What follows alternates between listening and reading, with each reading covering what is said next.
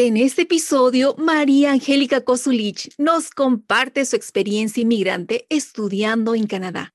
Aprendemos de su historia de resiliencia, esfuerzo y superación. Esta es tu comunidad para crecer en finanzas y crecimiento personal. Aprende los pasos que han tomado muchas personas para mejorar sus vidas. Cultivemos Tunis juntos.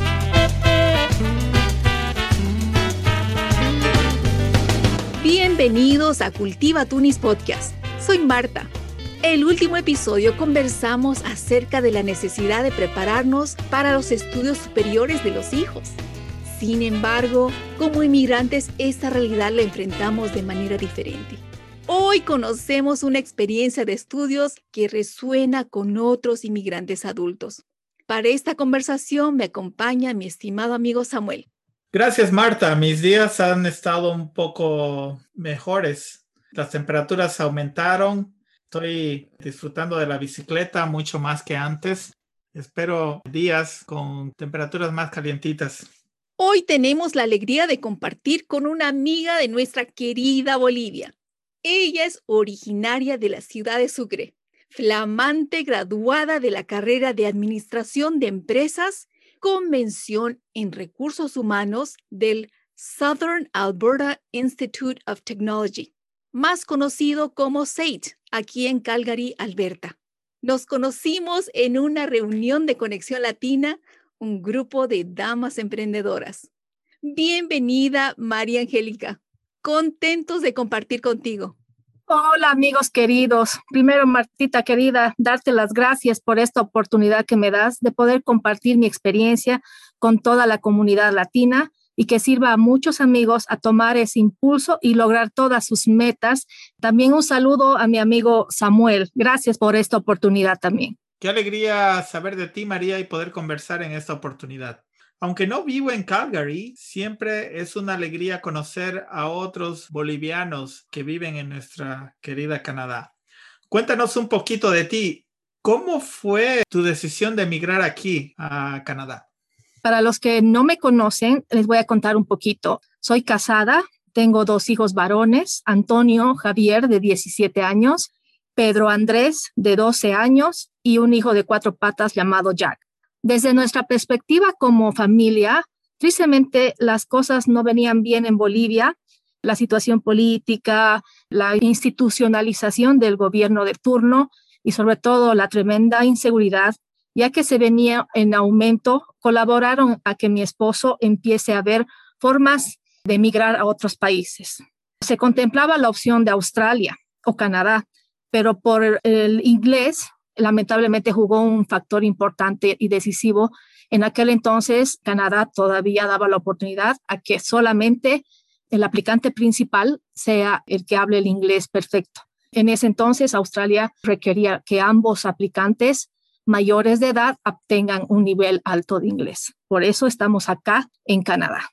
Qué lindo que estés acá porque así te conocimos.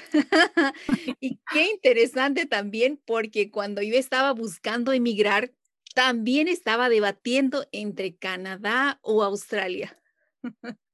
Canadá ganó porque era más barato la aplicación.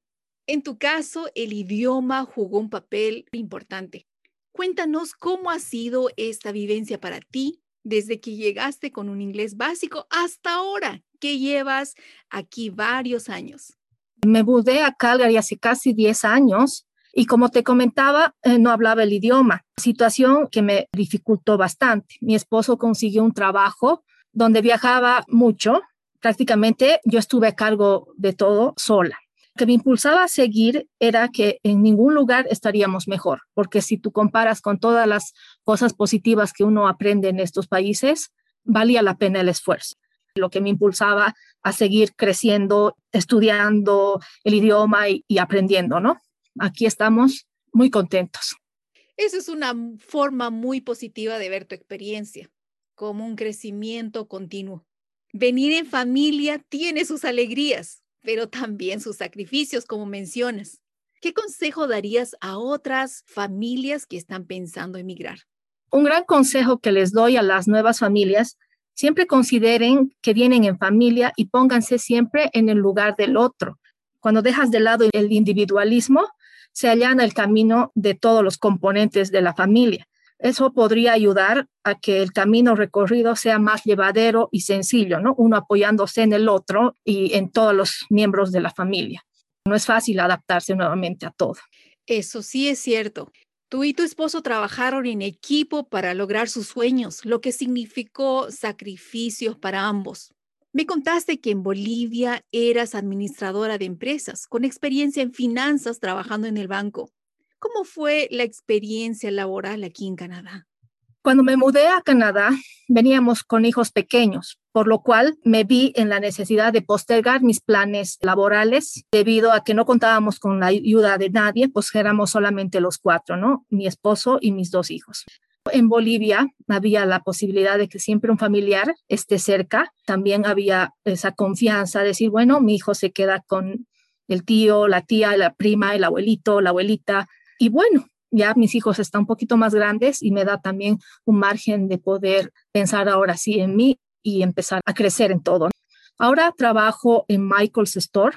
Es un trabajo de sobrevivencia que le llaman acá. Muchas familias llegan y a veces les da vergüenza conseguir este tipo de trabajos porque, claro, estábamos acostumbrados a tener un trabajo más estable, ¿no? Y a veces uno viene con esa pena, pero no se avergüencen y sigan porque estos trabajos te dan experiencia laboral canadiense, que es muy importante para encontrar un trabajo en Canadá. Bueno, es interesante eh, saber, todos tenemos la misma experiencia de los trabajos de, para sobrevivir, pero luego encontramos nuestros caminos. María, según las estadísticas en Canadá, la primera barrera grande que enfrenta un inmigrante es el idioma y el conseguir trabajo es como segundo lugar, además de otras barreras. Cuéntanos un poco cuál fue tu experiencia. Bueno, Samuel, la mayor barrera que he podido encontrar es el idioma. Cuando llegué no estaba preparada para poder encontrar un trabajo adecuado a mis conocimientos y a mi experiencia. Otra barrera que he podido encontrar es eh, la falta de ayuda. Si tú vienes con niños pequeños, alguien tiene que dejar de trabajar por cuidar a la familia. El factor e-, económico es un poquito difícil en estos casos, pero uno se organiza y lo logra. Es cuestión de siempre estar en comunicación con el esposo, la esposa o la familia pasas a, ser dependiente y muchas veces eso es otra barrera, ¿no? Porque tú eras independiente en tus países, podías darte algunos gustos y demás y ahora pasas a ser dependiente y eso a veces es un conflicto interno en uno mismo que uno tiene que superar. Obviamente siempre conversando mucho, conversando bastante entre los miembros de la familia y tomar las mejores decisiones y apoyarse, ¿no? Otra barrera que he podido ver es la cultura laboral. Es bien difícil tratar de encajar a un principio porque es distinto a nuestros países, ¿no? Por ejemplo, cómo preparar la hoja de vida, por eso muchas veces no encontramos trabajo muy rápido porque estamos con esa dificultad, ¿no? Pero como digo, este país es tan maravilloso que siempre hay instituciones gubernamentales o, cualquier institución que te da una mano para enseñarte. Hay clases de cómo preparar currículos vitales, hay clases de cómo prepararse para una entrevista. Y eso es lo maravilloso de este país, ¿no? Que siempre estás pensando en sus migrantes y dando siempre una mano, ¿no? Entonces, no tengan miedo y vayan a los lugares para que inclusive les enseñen cómo conseguir trabajo, ¿no? Porque es totalmente diferente. Tú mencionaste varios factores que resuena mucho con nosotros, porque muchos de nosotros que somos inmigrantes conocemos muy de cerca todos estos factores que tú mencionaste, ¿no? El factor del idioma, la falta de ayuda de la familia extendida. Cuando uno viene a este país, viene solo, ¿no? Y pierde todo la comunidad y la ayuda familiar también. El factor económico, que es bastante fuerte, y la cultura laboral, que es muy diferente a nuestro país y al trabajo que tal vez realizamos. Entonces, todos esos cambios son de adaptación y son complejos navegarlos realmente nos abre una ventana a los desafíos que enfrentamos día a día como inmigrantes en el proceso de adaptación. Es cierto, el factor económico añade un peso más fuerte a cada situación. Es un periodo de muchos altos y bajos. Por un lado, la alegría de estar en Canadá.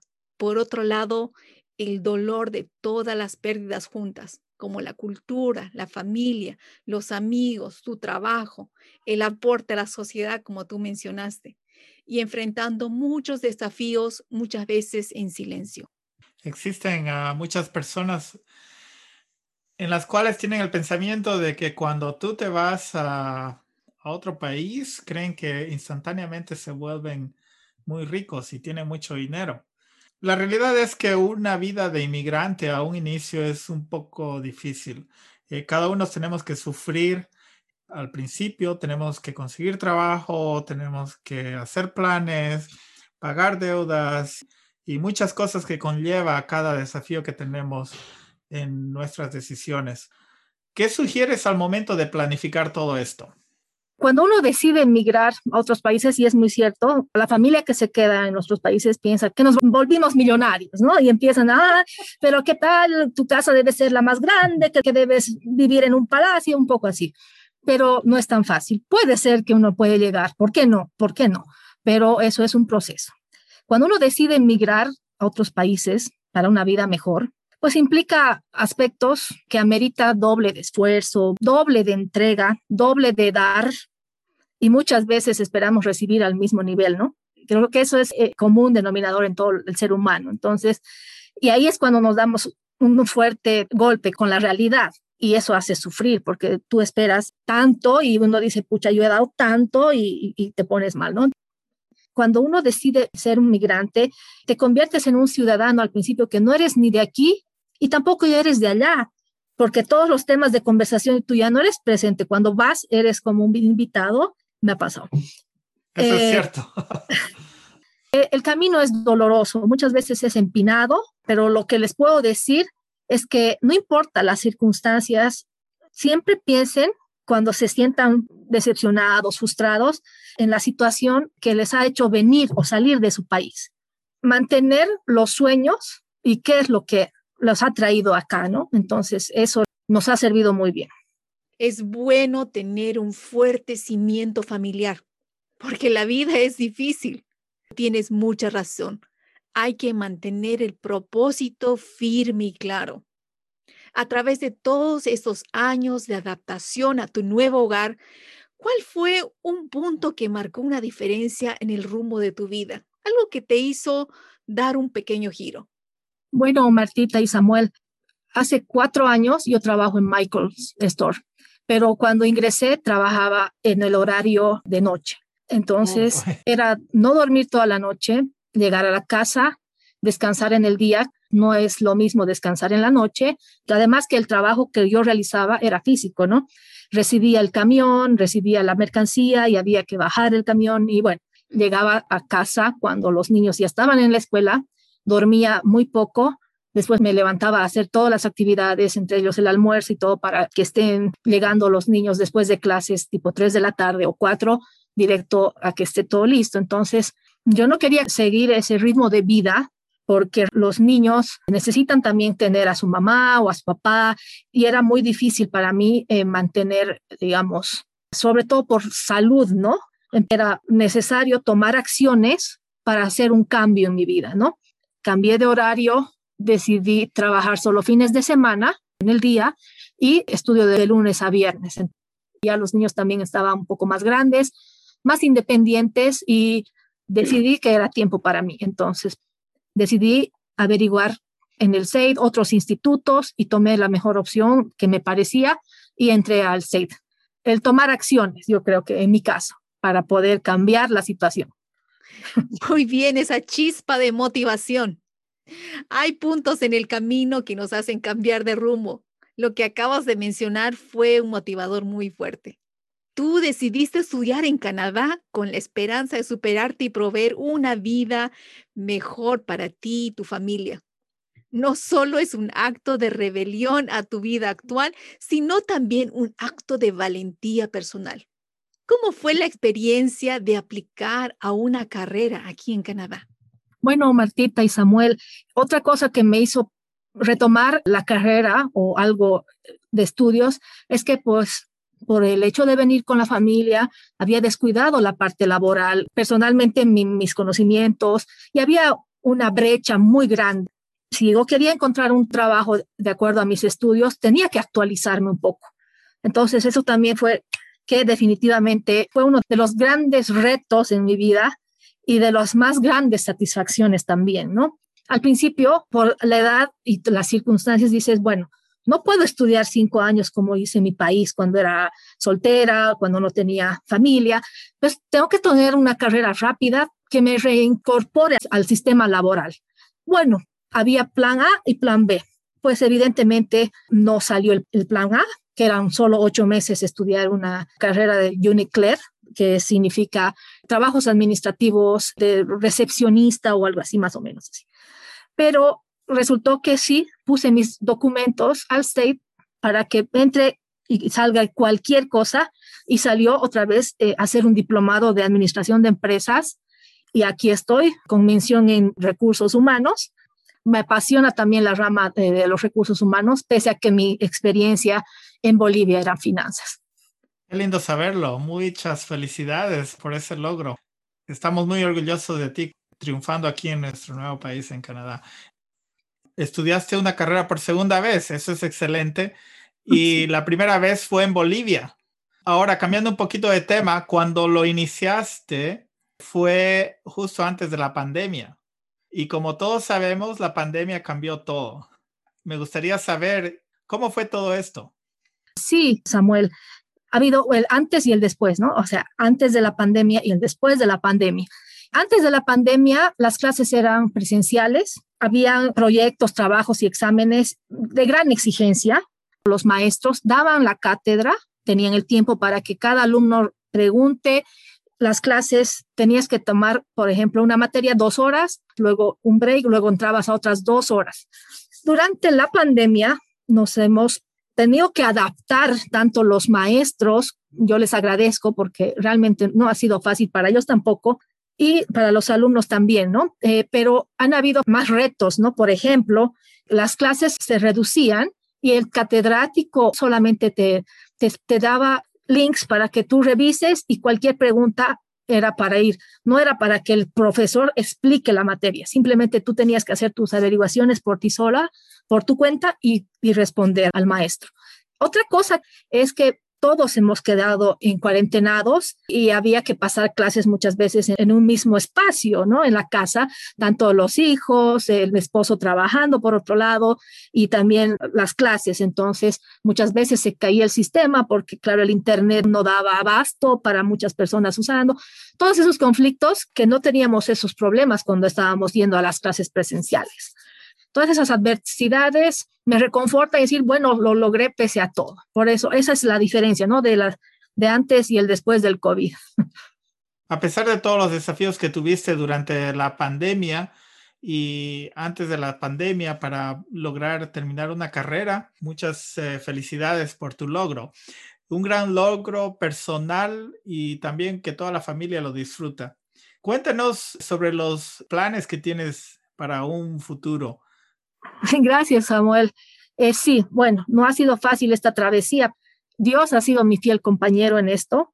Pues de repente ustedes consideren el universo o lo que quieran, aférrense a algo que los va a seguir apoyando. Yo confío mucho en Dios, es el que me ha dado la fortaleza. Bueno, ahora, en este momento, me gustaría empezar a, a ver de tener un negocio propio. No sé todavía qué tipo de negocio, estoy empezando a buscar y a pensar eh, en qué aspecto, pero eso es lo que quiero hacer ah, más adelante y encontrar también un, un trabajo en, en, mi campo, ¿no? Ya sea en finanzas o también en recursos humanos. Así que pues por ahora estoy en búsqueda de empleo, también pensando en arrancar algo, algo propio. Más bien esta pandemia nos ha facilitado mucho que tal vez tener un negocio por internet, o sea, hay esa facilidad, ¿no? Así que veremos qué, qué pasa. Más adelante ya les podré contar cómo me va. Perfecto. Tienes muchas posibilidades por delante. Y bueno, también tienes bajo tu manga muchos desafíos vencidos exitosamente. Deseamos que pronto encuentres un trabajo que utilice tus destrezas financieras. Hablando de finanzas, sabemos que es un factor enorme para cada decisión que enfrentamos como inmigrantes. Conversando francamente, aprendemos bastante de los desafíos propios. Cuéntanos algunos desafíos financieros para ti en Canadá. Bueno, Martita, eso es muy importante y gracias por tocar el tema, pues para nuestros amigos acá latinos. Es importante abrir tu historial crediticio, ¿no? Porque en nuestros países no se usa mucho la tarjeta de crédito y en estos países, especialmente en, Canadá y me imagino que en, Estados Unidos también, puedes sacar la tarjeta de crédito para que empieces a hacer tu historial crediticio y después de repente financiar para tu casa. Entonces, es un procedimiento. Aquí, en esos países, te otorgan muy fácil la, tarjeta de crédito, aplicas e inclusive teniendo eh, muy pocos ingresos, aplicas y te la dan inclusive la tarjeta te la llevan a tu casa, no tienes que estar yendo hasta el banco, ni siquiera hay ese pretexto, te aparecen las tarjetas en casa y esa es una tentación terrible. Entonces, eso ha sido una, dificultad, ¿no? En los primeros años respecto a cómo manejar las finanzas y especialmente las tarjetas de crédito que, que te llueven en este país. Contrario a nuestros países, para sacar una tarjeta de crédito, todo te analizan, muchas veces te la niegan, es más complicado, ¿no? Samuel y yo no estamos riendo. Eso es cierto. Pasa. Aquí, las tarjetas de, de, crédito te la dan sin ningún problema. Y lo más interesante es que uno empieza a pasar la tarjeta por las, por las maquinitas y de pronto se da cuenta que el dinero se fue y solo estamos pagando deudas. Ah, yo aprendí en relación a las tarjetas de crédito a congelar mis tarjetas de crédito. O sea, son tan tentadoras que las pongo en el congelador y las, Haces muy congelo bien. ahí. Haces muy bien, Samuel, haces muy bien. Pero solo sí, tengo como... una en, caso de emergencia, pero y ni siquiera la gasto, solo para poner la gasolina. Por lo menos que se enfríen un poquito. sí, exacto. Es, e, es cierto, e, y bueno, como te digo, aquí me aprobaron la tarjeta de 6 mil dólares, por eh, les, les, digo el monto y todo. Y claro, a veces con un mínimo salario, entonces, uy, empiezas a, a veces a, a llevar la tarjeta y, y, a veces pasa que las transacciones aparecen desde Alemania y yo no, no hice un buen seguimiento, ¿no? Por pese a que podía haber, yo no tenía el conocimiento de que en dos meses podía cancelar la tarjeta o las transacciones y, por callarme y por la vergüenza de cómo voy, a, cómo voy a decir o cómo, o por lo menos llamaba y no gestionaba, todo eso me ha llevado a tomar decisiones no tan acertadas en cuanto a, las finanzas, lamentablemente, y es por eso que yo les recomiendo a todas las personas que llegan si realmente no necesitan, porque estos países nos enseñan a consumir todo el tiempo y eso también es importante, ¿no? Para que uno aprenda, porque no es necesario, muchas veces tienes dos mesas y quieres una más porque la mesa estaba hermosa, la propaganda era una hermosa mesa y te compras y te compras y, y sigues usando la tarjeta. Entonces, los invito a que usen lo necesario y es mejor si no, no tienen, porque así pueden continuar con su vida libre financieramente, ¿no? Es una experiencia de aprendizaje. Exacto, eso es más cierto. y bueno, cuando te llega la tarjeta de crédito, viene con un librito lleno de cláusulas y letras diminutas. Casi nadie se da el trabajo de leerlas. no estás sola. La mayoría de nosotros que llegamos de inmigrantes no teníamos experiencia previa con tarjetas de crédito y las normas que los rigen. Tampoco conocemos bien nuestros derechos y las normas de protección al consumidor, pero las tenemos y podemos hacer algo al respecto, hacer las llamadas apropiadas. Tenemos la protección del banco en este sentido.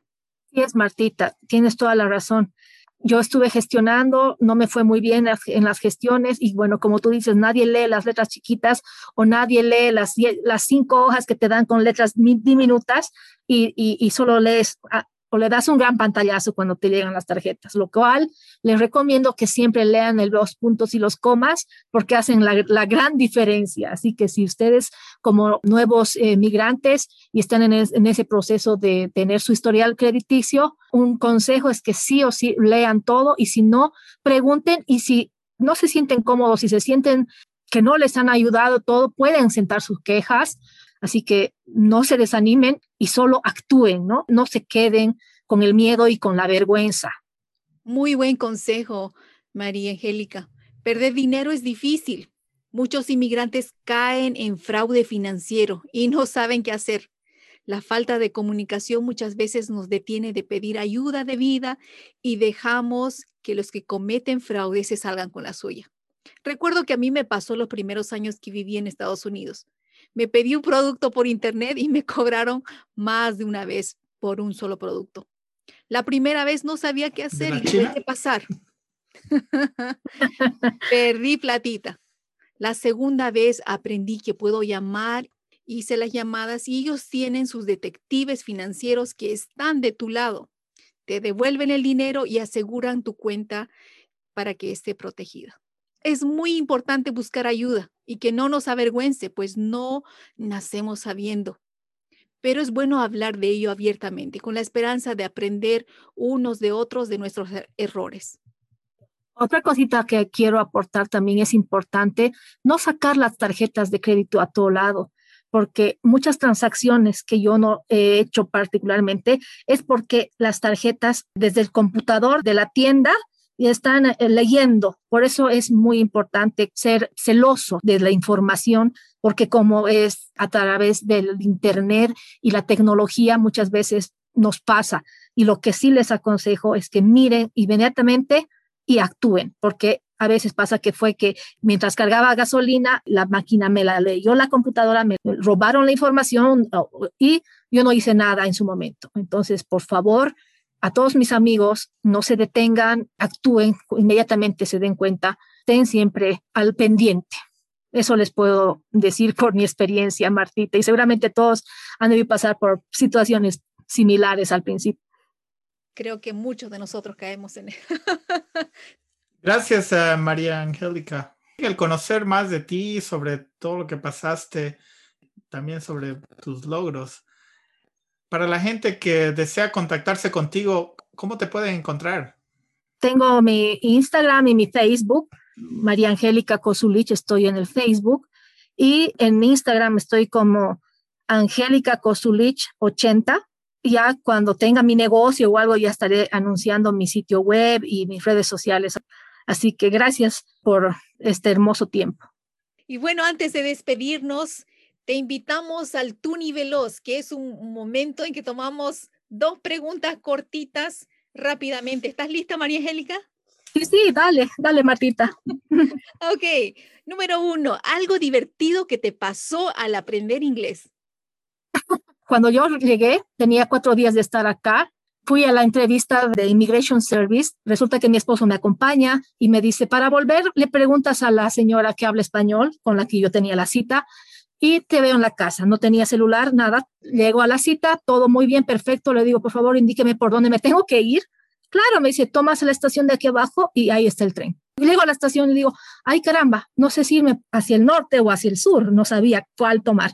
Me acercaba a la gente y, la gente me miraba como diciendo, ¿qué le pasa? ¿Por qué no me habla? Qué rara. Entonces yo me acercaba y no podía hablar y no me salía el idioma. Al final empecé a decir, Dios mío, por favor, tengo que encontrar la solución. Y inmediatamente me doy la vuelta mi amiga Fanny Burgos. Salía de su oficina. Angiciña, ¿qué haces aquí? ¿Con qué cara le habré mirado?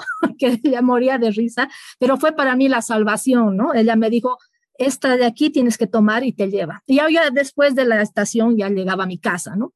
Ahora yo me río, ¿no? Con el inglés podía haberlo dicho, pero creo que los nervios ayudó a que, que se bloqueara la mente, ¿no? Y ahora me río porque ha sido una experiencia cómica, ¿no? A la vez con, con el idioma.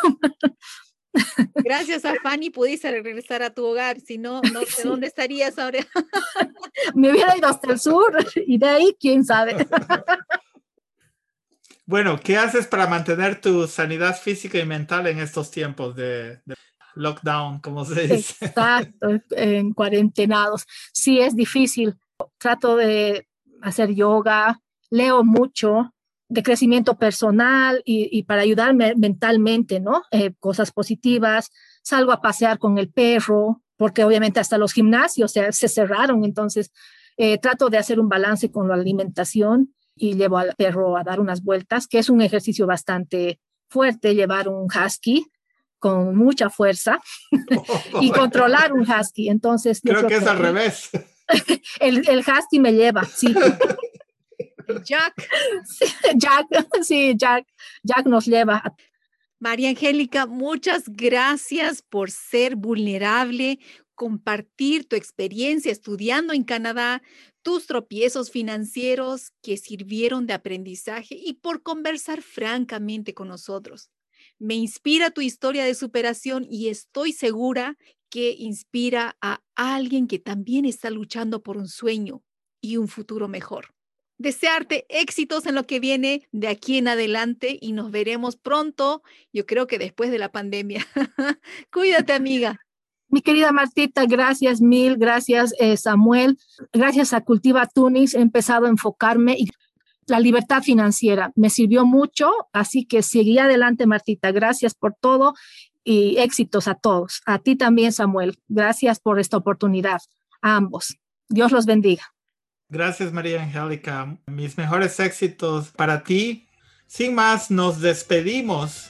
Cultiva Tunis. Vive tu libertad financiera. Si estás motivado a dar un paso más en dirección a la vida que deseas tener, entonces toma acción hoy y comparte tus logros. Hasta la próxima.